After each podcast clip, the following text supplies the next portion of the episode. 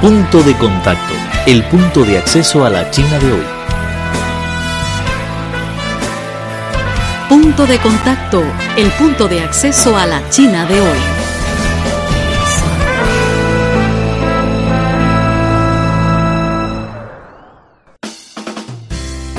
Hola, muy buenas, bienvenidos a Punto de Contacto una semana más en Radio Internacional de China. Soy José María Rodero y tengo aquí conmigo a Vivian y a Lázaro. ¿Qué tal estáis? Muy bien, gracias. Mucho gusto por encontrarme aquí otra vez. Hola amigos, esta vez qué tema nos trae José. Bueno, pues esta semana vamos a hablar de la cantidad de productos españoles que están llegando a China, porque hay unos cuantos, ¿no, Lázaro? Sí, cuando pasamos la lista de la presencia española en China, vemos que efectivamente eh, los productos españoles eh, afectan mucho a nuestra vida, pero para algunos de nosotros chinos incluso no lo sabemos que son productos de España. Efectivamente, sí. ¿Qué, clase de, productos tenemos, Vivian? Sí, eh, ahora mismo creo que podemos encontrar los restaurantes de estilo español o muchas marcas de, de moda, de, de, ropa de España en, en las grandes ciudades o cualquier metrópoli. No es difícil mantener una vida casi igual que España para los españoles que viven en China. Sí, porque, bueno, a veces cuando, cuando yo, por ejemplo, voy al supermercado puedo encontrar algunos productos, algunas marcas que, que, son españolas, que desde luego encuentro en España y que son españolas. ¿Cuáles son estas marcas? ¿Me comentabas antes, Lázaro, algunas? Sí, claro, me gustaría decir que efectivamente la presencia de los productos españoles en China tiene una historia muy larga incluso es algo que, que, ocurrió desde la aplicación de la política de reforma y apertura en las décadas 80. Ya tiene muchos productos españoles que entraron en China, por ejemplo, una de las eh, marcas más famosas es Colaco. Creo que todo el mundo lo sabemos que es una bebida en forma de polvo, de sabor de chocolate o de otros sabores y se, se, toma junto con leche. Recuerdo que cuando yo era niño, cuando yo tenía 6 eh, o 7 años, en los programas para niños en televisión casi se emite todo, todos los días publicidades de Colago. Incluso la gente prefiere tomar leche, aunque leche era muy, muy difícil de conseguir en aquel momento. Pero al tener leche siempre ponemos algo de colacao para dar un sabor de chocolate para que los niños lo acepten con facilidad. Es muy curioso lo del, lo del colacao. ¿Tú también bebías colacao cuando eras niña, Vivian? Sí, sí, sí. Pero tengo una gran curiosidad. Es que hay muchos productos españoles en mercado chino, pero no sabemos de qué país concreto. Sobre todo de España, creo que de los productos españoles. En cuanto a, a también cuando era muy niña, mm, me gusta muchísimo pero no lo sabía. Pensábamos que es una marca, por ejemplo, de estadounidense o de, otros países, pero en aquel momento la gente incluso no tiene esta idea de que es un producto de mm. Europa, de España. Mm. También sobre, sobre las marcas de ropa, de, fast fashion, eh, en español, como se dice, moda rápida, Sí, la verdad No, sé, no sé cómo se dice. Bueno, sí, son, son marcas relativamente más baratas. Pero la mayor parte de los consumidores chinos, para las chicas, no saben son las marcas españolas, como Mango, Zara, Massimo Tutti. Creemos que son de Estados Unidos o de Italia.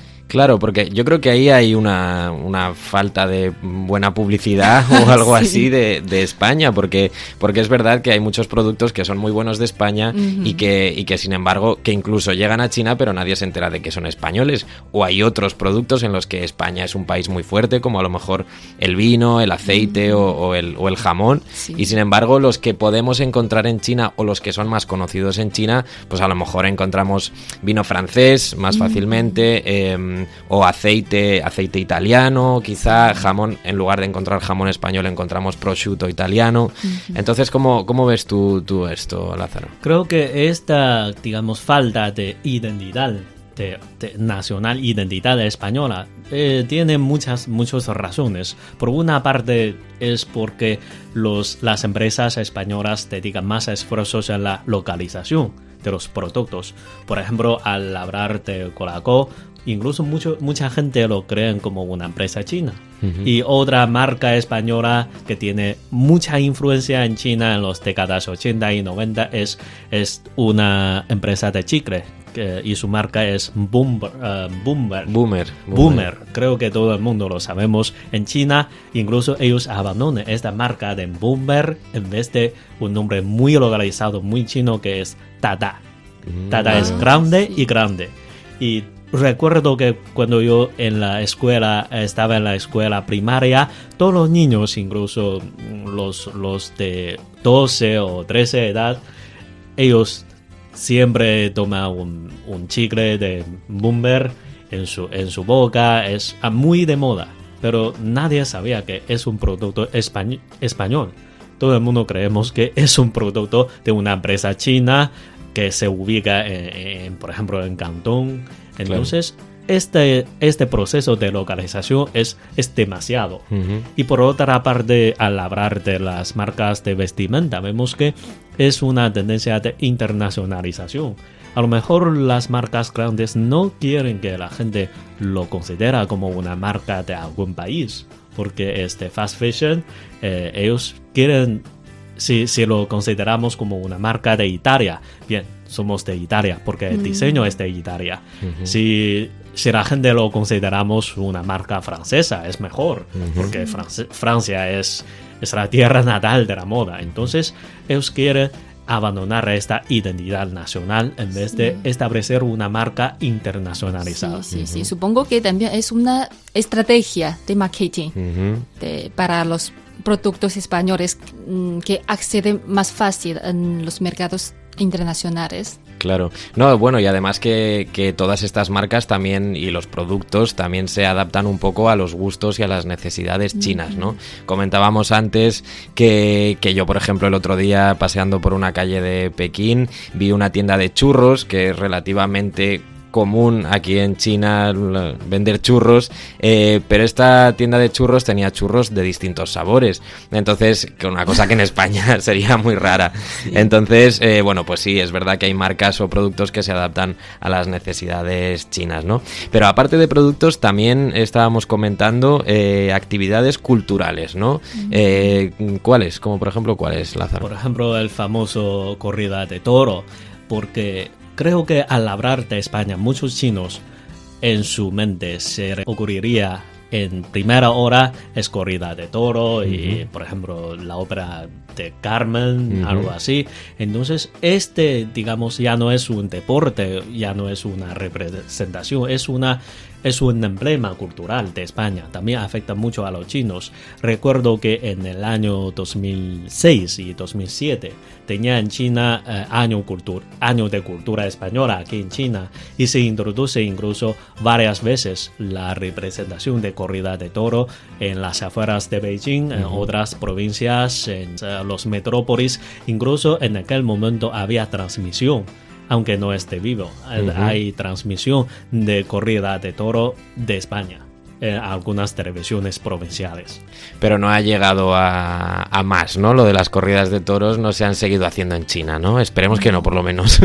Porque también hay, hay muchas razones. Por una parte es eh, el proteccionismo de animales. Creo que en, en España el- la corrida de toro también se encuentra en esta dificultad, como equilibrar la protección de los derechos Sí. animales y, y- y conservar la cultura tradicional. Y por otra parte, eh, creo que en China, además de tener este corrida de toro, también hay muchas más actividades similares para, para digamos, para, para, eh, para competir con, con esta corrida de toro. Y el de tener un, un patio, un campo de corrida de toro y eh, de organizar unos, unas representaciones cuesta, cuesta mucho. Y Vivian, me comentabas tú antes, bueno, hay otro producto que también se suele relacionar mucho mm, con España y que también tiene mucho éxito en China, ¿no? Otro producto cultural, digamos. Sí, sí, sí. Creo que hablando de los elementos españoles en China, eh, siempre mm, flamenco, la gastronomía española y fútbol son tres factores más, más conocidas o más con mayor influencia en China. tengo una noticia, es sobre fútbol. Según se dice, este año la Fundación Real Madrid lanzó un centro de entrenamiento en el campus de Shanghai de una escuela internacional que se llama la Escuela Secundaria Universidad Americana en el distrito de Minhang de Shanghai. Eso se trata del primer centro de entrenamiento del campeón español y europeo en China. Y también tiene intención de abrir más lugares como así en Beijing, Chengdu en este año. Porque el fútbol se está convirtiendo en China en algo bastante habitual, ¿no? No sé si, si, es una cosa que tradicionalmente se ha, se ha, jugado al fútbol aquí en China o no, pero desde luego últimamente sí que hay bastante interés, ¿no? Y supongo que equipos como el Real Madrid o el Barcelona pues tienen bastante que ver en eso. Sí, claro, creo que la popularización de la liga de fútbol español en China ya tiene también una historia muy, muy larga. Por una parte se debe a los éxitos obtenidos por la promoción uh, promoción en el mercado chino. Y por otra parte, creo, creo que también es porque en la liga siempre hay mejor imagen de los futbolistas que otras, otras ligas eh, europeos. Por ejemplo, al hablar de, los, de las estrellas de España, creo que todas las chicas de China va a estar loca por las estrellas muy famosas como antes Raúl, como Castillas, como, como de otras personas. Y por otra parte, la liga también presta mucha importancia en el mercado chino. No solo hay, por ejemplo, transmisión en vivo de todos los partidos, sino también hay otras actividades similares dentro del marco de la liga. Por ejemplo, en las escuelas primarias de Beijing se organiza todos los años Liga Junior, que es una, una, digamos, unos partidos solo para los niños, para entrenar a los futbolistas en las escuelas primarias y también tiene esta marca de liga. Incluso hay la presencia de los, uh, de los funcionarios y de los futbolistas famosos de la liga. Uh -huh. Sí, muchos padres chinos quieren mandar a sus hijos a uh, practicar fútbol en dichos lugares con los extranjeros, con los jugadores españoles. Creo que los estudiantes de los niños no solo pueden recibir entrenamiento técnico, sino también la cultura del fútbol y valor español también ejerce una gran influencia en su vida. Uh -huh. Oye, ¿y creéis que, que, toda esta influencia o, o afluencia de productos españoles -huh. en China va a ir a más o va a ir a menos? ¿Cómo, ¿Qué creéis vosotros? Creo que esta influencia ya te, tiene una fuerte influencia en China y esta influencia sin duda va a incrementar en el futuro porque todos los años vemos cada vez más productos y vemos, uh, vemos cada vez más productos españoles que entran en China y cada vez hay más chinos que viajan a España. Recuerdo que según estadísticas en el año pasado ya hay, hay más de 100.000 chinos que viajan a España. Serán 100.000. Y, y según, según, mis amigos españoles, ahora por la calle de Madrid, de Barcelona, siempre se ve uh, grupos turísticos y turistas individuales de China. Y en muchas tiendas de España incluso hay, hay guía para uh -huh. ayudar a los chinos sí, a hacer sí, compras. Sí. Creo que esto también es una promoción muy fuerte de la acepción de la aceptación de los chinos de la cultura, de los productos, de los valores de España. Y en el futuro creo que sin duda esta influencia se va a incrementar sin cesar. Bueno, pues esperamos que así sea. Muchas gracias a los dos por haber venido, por haber participado una semana más en Punto de Contacto. Gracias. Muchas gracias. Y a vosotros los oyentes, pues os esperamos la próxima semana en otra charla aquí en Punto de Contacto. Soy José María Rodero para Radio Internacional de China.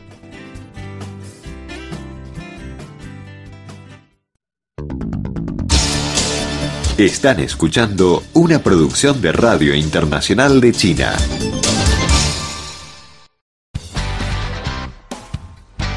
Presentamos Punto de Contacto, el punto de acceso a la China de hoy.